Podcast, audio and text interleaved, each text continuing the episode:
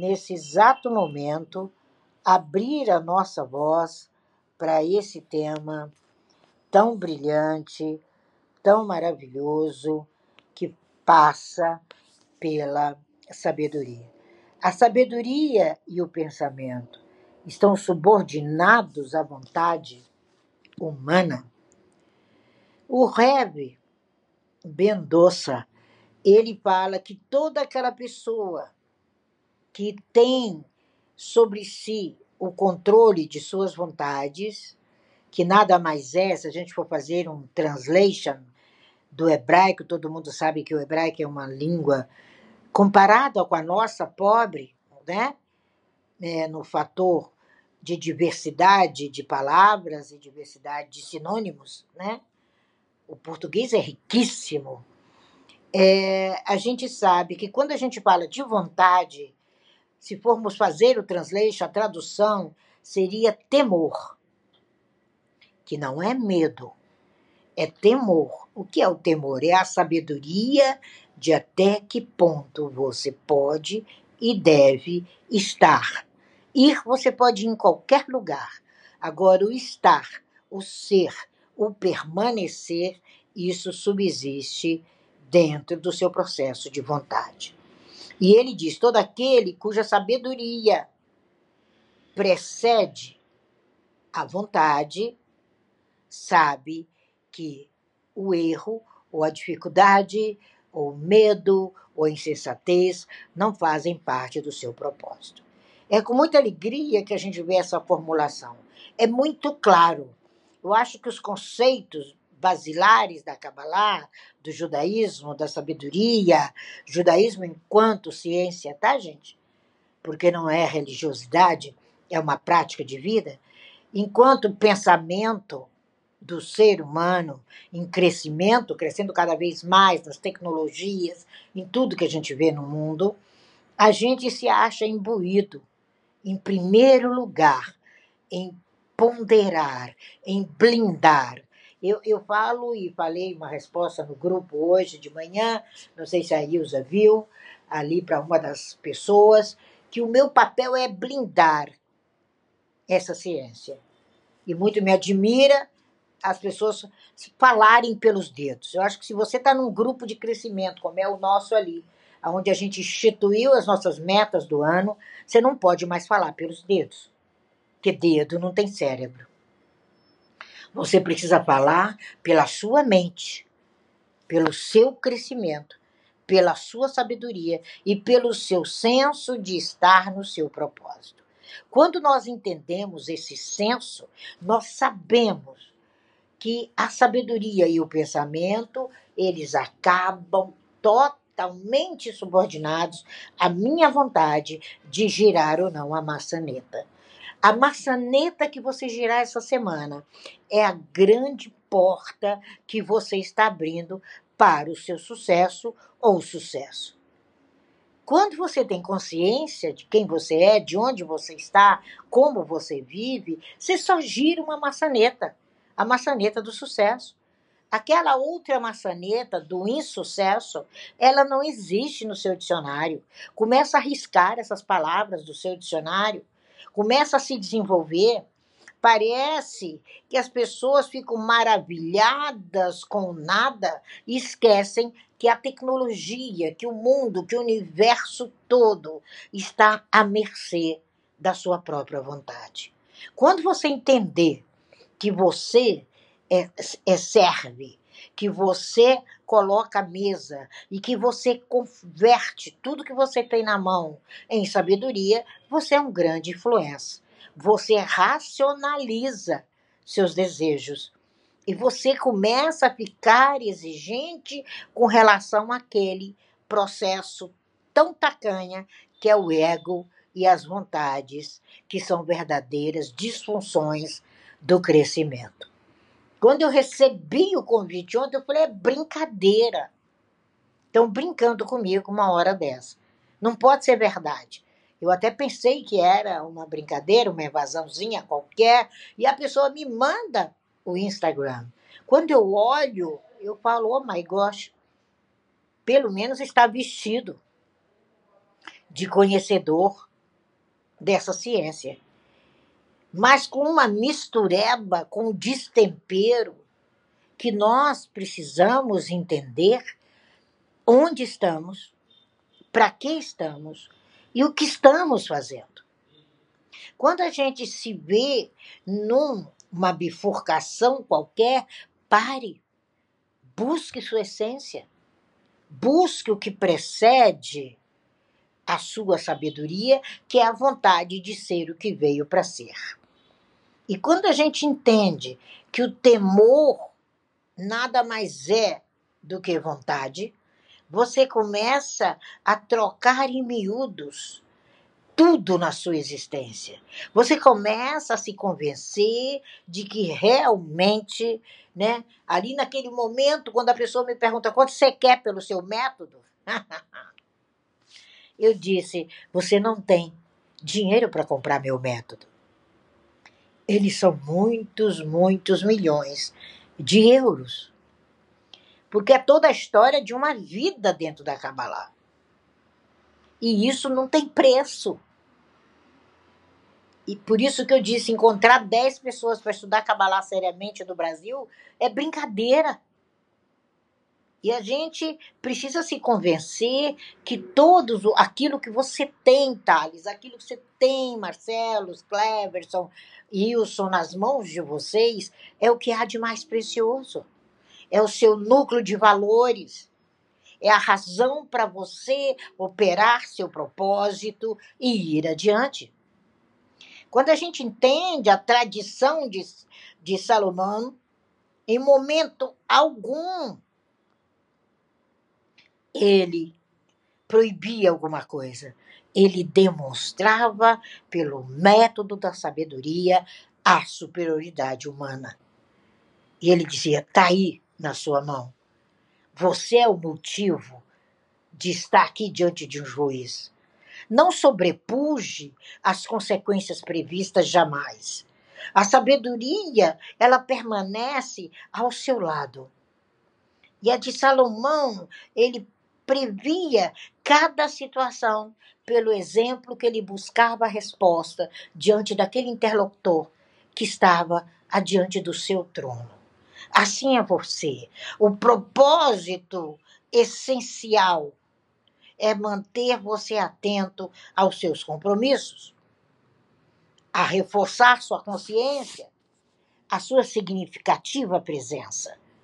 Quando você vê uma cultura como a brasileira e você vê a bandeira, tem um significado muito grandioso. Não é o significado de um pedaço de um pano qualquer, Ali está representada a identidade de uma nação, o verde. Você fecha os olhos e você penetra na Amazônia que você nunca foi. Quando você olha o azul, você penetra na identidade brasileira de saúde em todos os aspectos do ser humano. Quando você começa a entender, é a mesma coisa o tzitzit, as franjinhas nos quatro cantos, da roupa do judeu. Tem um significado. Quando você entende que é para lembrar o seu processo, aonde você está com seus pés no chão, é isso? Tzik, Olha, tem um pensamento aqui, tem um desejo aqui, tem uma capacidade de explicar a sua própria sabedoria. Então, quando você começar essa semana que a minha começou ontem, porque eu sigo outro calendário, e você entender que essa sabedoria atrelada ao seu pensamento de hoje, subordinada à sua vontade, que é seu propósito, amanhã você está no pódio e nós de pé aplaudindo você. A gente tem que parar de ser seduzido pelo pensamento de fora para dentro. É de dentro para fora. É no olhar, é no bater do coração, é no desejo, é na capacidade de explicação e justificação racional que cada um demonstra o seu próprio objeti objetivo, a sua própria capacidade, o seu bem maior, a sua saúde pessoal, emocional, cultural, social. É esse o nosso processo. Quando a gente necessita de olhar aquele fiozinho azul, né? Que recorda o oceano, recorda os céus e recorda a chama. Por isso que está nos quatro cantos da roupa. Norte, sul, leste, oeste. Você está cercado pelas suas condições do seu coração, da sua mente, da sua cultura, do seu serviço, daquilo que compõe a sua sabedoria de vida. E quando você abarca o conhecimento organizado, você tem domínio sobre a ciência. Sucesso é conhecimento organizado. É domínio da, da ciência adiante dos seus olhos. É isso que diz a Mishnah, a Mishnah de hoje nós temos um truísmo, um avanço, uma tecnologia moderna, que pode ser bênção ou dificuldade, porque eu não uso aquela outra palavra, porque ela não existe no meu dicionário há muitos anos. E quando você tem a vontade, como o temor de acertar, porque você tem um sócio majoritário. Todo cabalista tem um sócio majoritário. O meu é a Shem. Aí você vê a sua ânsia de crescimento, de regeneração, de vida, de consciência, de fazer o seu melhor. Como é bom fazer o meu melhor? Procede e precede o conhecimento. Quando você associa sabedoria a pensamento, você está precedendo o conhecimento. Quando a gente se utiliza, né, dos nossos anos, você começa a infundir, é como levar uma criança para uma pré-escola. É um pré-escolar. Termina em lar. Ela tem que estar num Beit Midrash, aonde tenha lar aonde tenha amor, aonde ela possa recitar o matinal moderninho e observar o passo a passo e conhecer cada um de todos os processos. Aí não vai ter dúvida, quando ela se torna o grande empresário, ela observa o Shabat porque ela fala: não, agora eu saio de cena e meu sócio majoritário trabalha por mim um dia na semana, que equivale a uma semana inteira. Quando você tem essa noção de mundo, essa noção de certo, essa noção de errado, você começa o seu Beit Midrash dentro do seu ser. A sua sala de aula primordial é a sua mente. Se você não estiver preparado o coração, a mente, a moldagem, o corpo de uma criança, como é que ela vai frequentar uma yeshiva? Como é que ela vai entender os ensinamentos? Como é que ela vai ter condição de perpetuar uma sabedoria se não lhe foi passado? E a sabedoria e o pensamento, eles se subordinam cronologicamente a sua vontade. Cada vez eles têm importância maior. Cada vez você pega o ego, o egoísmo, joga na lata de lixo. E você passa a entender o que é poderoso, o que é grandioso, o que é melhor dentro de você mesmo. Quando a gente entende isso, nós sabemos o que é fundamental para construir a base de nosso processo de crescimento. É entrar no pomar. O Talmud relata que quatro pessoas entraram num pomar para entender a metafísica. E ali, um tentando, morreu. O outro enlouqueceu. O outro cortou as plantas jovens ali daquele pomar. E um rebe entrou em paz e saiu em paz. É a história do Rabi Akiva. A gente entende que ele resistiu às coisas mais deslumbrantes dos ensinamentos. Foram 25 anos. Por meio de uma virtude, por meio de um poder, por meio de uma mente profunda que não se afetava pelo brilho desconcertante do outro lado. Se eu tivesse me afetado ontem, depois de 40 anos, 42, eu morreria na praia. Não se afete com o brilho que está fora da sua casa, fora da sua história, fora da sua paz, fora da sua peça, fora da sua passagem. Ninguém está mais nos transtornos, que eu nem posso mais usar a palavra Egito, né? Nos transtornos. O Rabi Akiva, ele entrou em paz e saiu em paz. Essa é a resposta da peça eterna da vida dele. Na base da referência, da reverência, da piedade, inalterado como a rocha, com as suas intenções originais, que eram puras, saudáveis, como qualquer pessoa que escolhe uma escola. Eu escolhi essa escola e eu tenho que entrar e sair diariamente dela em shalom, mas inabalável, intacto. Para isso eu tenho que ler, eu tenho que conhecer. Eu me recordo de um dos grandes ensinamentos do meu pai, antes dele ir para o seio de Abraão, ele me disse: leia, leia e leia.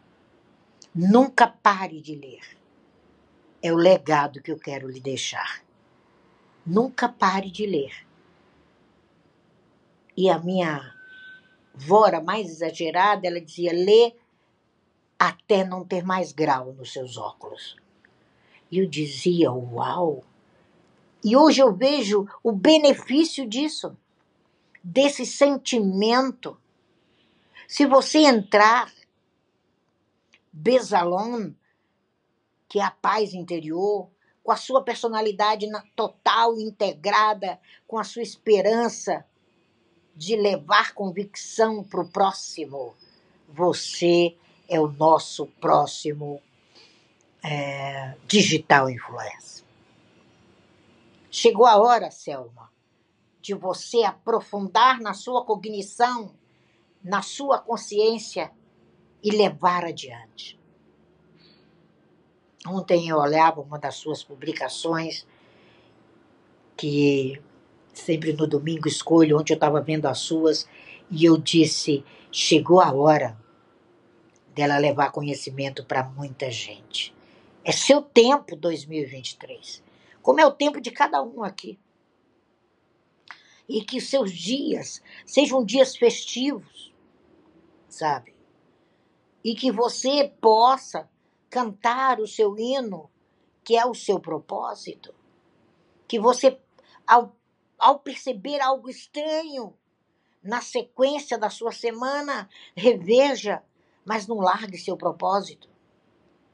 Quando eu recebi aquela proposta tão indecente ontem, eu disse: como é que pode? Que loucura é essa? E aí eu disse: Shalom, não há ninguém que possa querer deturpar o fundamento da sabedoria e do pensamento humanos, porque estão subordinados à nossa vontade de querer crescer. Não é o tilintar de uma moeda que vai fazer com que o seu projeto vá adiante.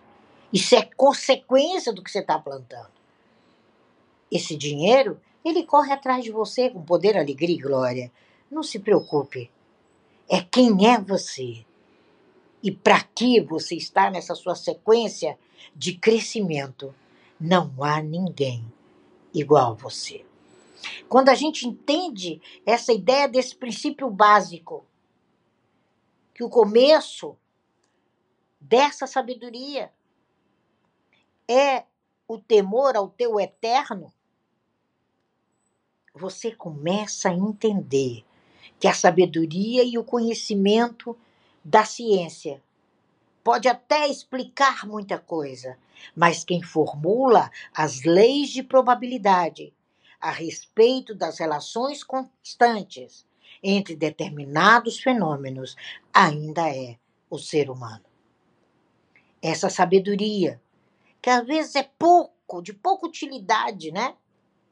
Quando você começa a determinar as origens das coisas, você começa a respeitar a si mesmo. Quando a gente entende, né, o início do átomo de hidrogênio, a gente vê o quanto a ciência ainda é cega e impotente. Nem a ciência e nem a filosofia conseguiram responder ainda essa pergunta. Por que existe algo em vez do nada? Ainda não conseguiram responder.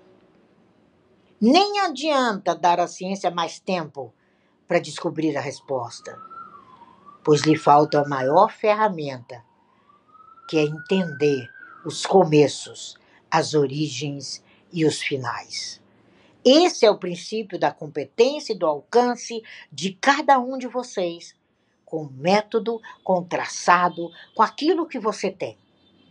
Determine seus pressupostos, seus princípios fundamentais e encontre a essência de resolver suas questões de valor. Isso é propósito. Seja o principiante para voltar a dominar tudo que está adiante dos seus olhos. Esse é o seu mundo. E o começo da sabedoria é de dentro para fora. Sabe, é o temor a tudo que lhe envolve quando disse haja luz e houve luz, ali estava a sua essência de vida. A luz, ela transcende. Ela é o maior dos princípios já declarados. Sabe? Às vezes a gente não tem um diagnóstico preciso, notável sobre uma enfermidade, mas os avanços da ciência da tecnologia, acompanhados, desenvolvidos com a sua própria consciência, com a sua própria moral de ser humano, com a sua própria sabedoria, com o seu próprio conhecimento. São as armas novas para essas redes sociais.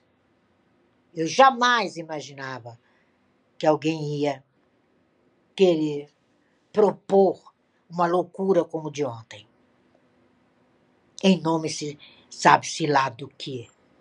Mas eu tinha ferramentas suficientes de conhecimento em Kabbalah para dizer alto lá. Isso é loucura. Isso não existe.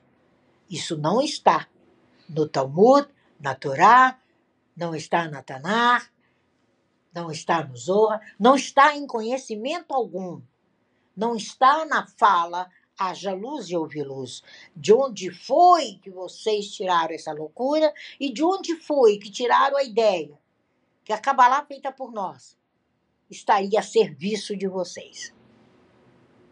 E ali eu cortei a raiz. E estou muito preocupada, porque já tem 5 mil seguidores no Brasil.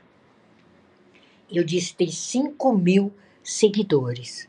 5 mil boizinho de manada, achando que se mistura isso com aquilo, é igual Kabbalah.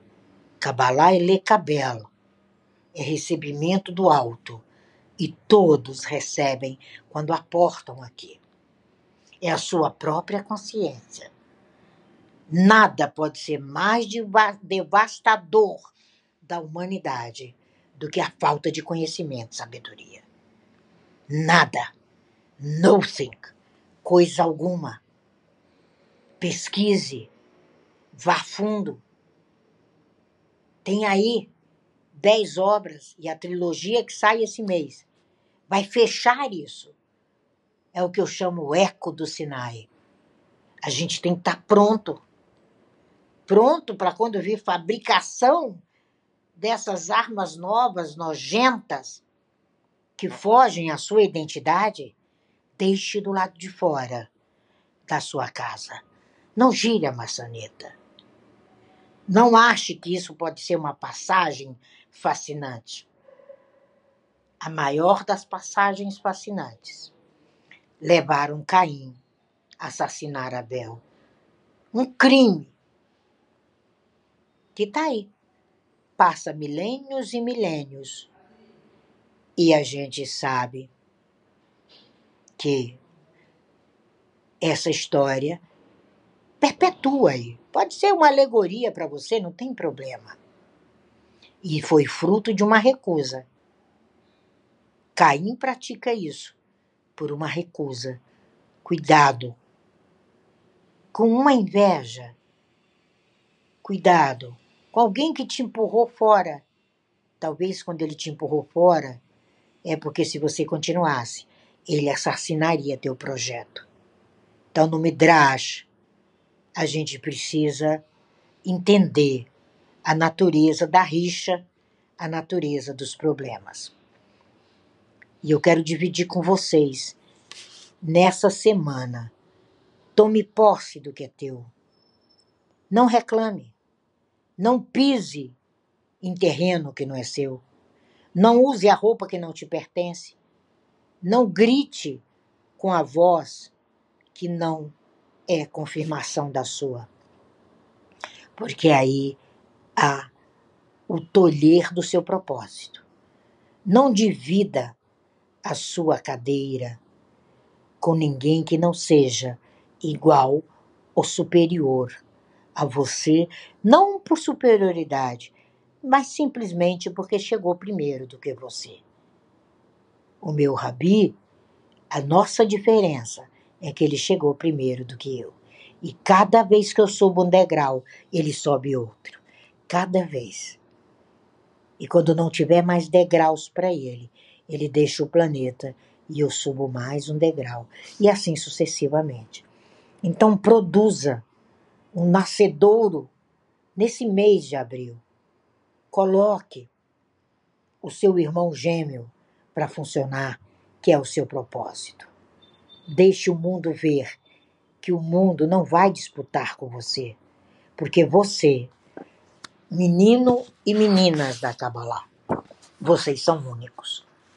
Não existe nada, não coisa alguma melhor do que você.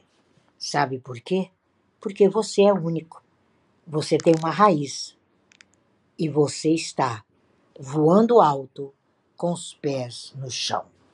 Essa é nossa vertente sobre sabedoria, pensamento e vontade.